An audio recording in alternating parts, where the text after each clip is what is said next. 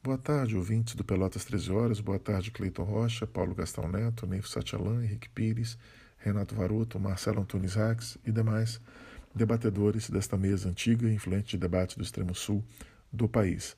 Bom, o assunto hoje é a repercussão do artigo de Leonardo Leles e Kaique Alencar, chamado A Política do Cofre Cheio, um artigo na revista Veja, que gerou uma repercussão bem positiva a respeito do papel relevante que têm assumido os governadores e vários prefeitos de cidades grandes do país, tanto na condução da pandemia, né, do combate à pandemia, né, quanto também na defesa das instituições democráticas do país. Particularmente, me refiro à carta em apoio ao Supremo Tribunal Federal, na semana passada, diante dos ataques do chefe do Executivo Nacional.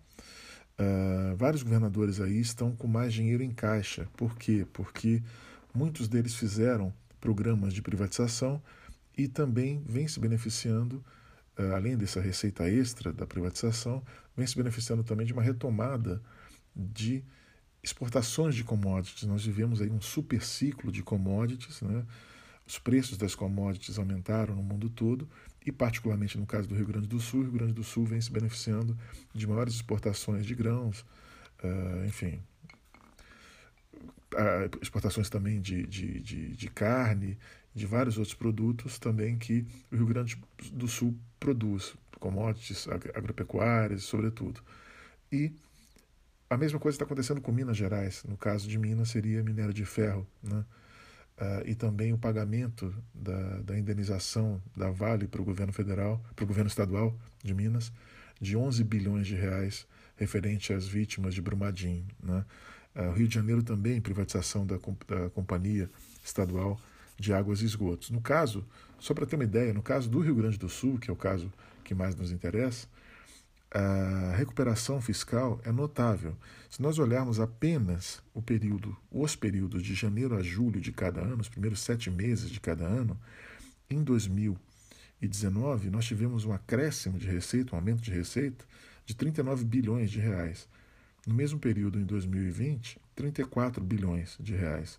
E agora, de janeiro a julho deste ano, de 2021, 40 bilhões e 200 milhões de reais. Isso perfaz um total de 113 bilhões e 200 milhões de reais de acréscimo de receita apenas nos sete primeiros meses do ano. Isso significa o seguinte: significa que o governador Eduardo Leite vai ter uh, um rol aí de obras para mostrar bastante interessante e já essas obras já estão iniciando e devem aparecer de maneira mais positiva no ano que vem.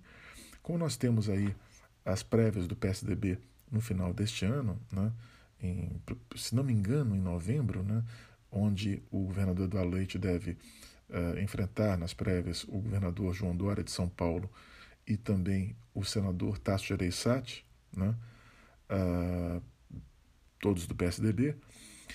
Dependendo dessa, desse, desse resultado, nós teremos aí um governador Eduardo Leite muito fortalecido no ano que vem, sendo ele candidato à presidência ou não. Né? Isso depende, vai depender das prévias. Né? Mas, de qualquer maneira, ele vai vir fortalecido no ano que vem, porque já vem anunciando aí várias obras. Por exemplo, uh, nós temos aqui que apenas a venda de estatais de gás e energia elétrica aqui no Rio Grande do Sul rendeu, deve render mais ou menos 4 bilhões e meio de reais ao Estado. Né?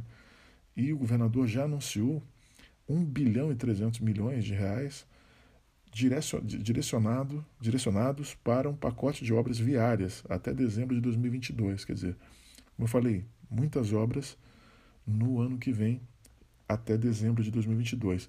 No caso de São Paulo, João Dória está anunciando também novas linhas de metrô, obras no Rodoanel lá em São Paulo. Em Minas Gerais, o governador do Novo, do Partido Novo, Romeu Zema, ele também deve investir também na, na, manutenção de estradas, implantação também do rodoanel metropolitano.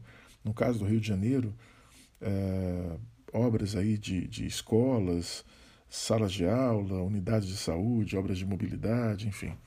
Então nós temos aí finalmente, após vários anos aí de penúria dos estados, um reforço aí na, no papel dos governadores na, e, na, e nessas reformas que os governadores fizeram nos seus estados e o cenário econômico favorecendo mais obras e uma melhor gestão para 2022.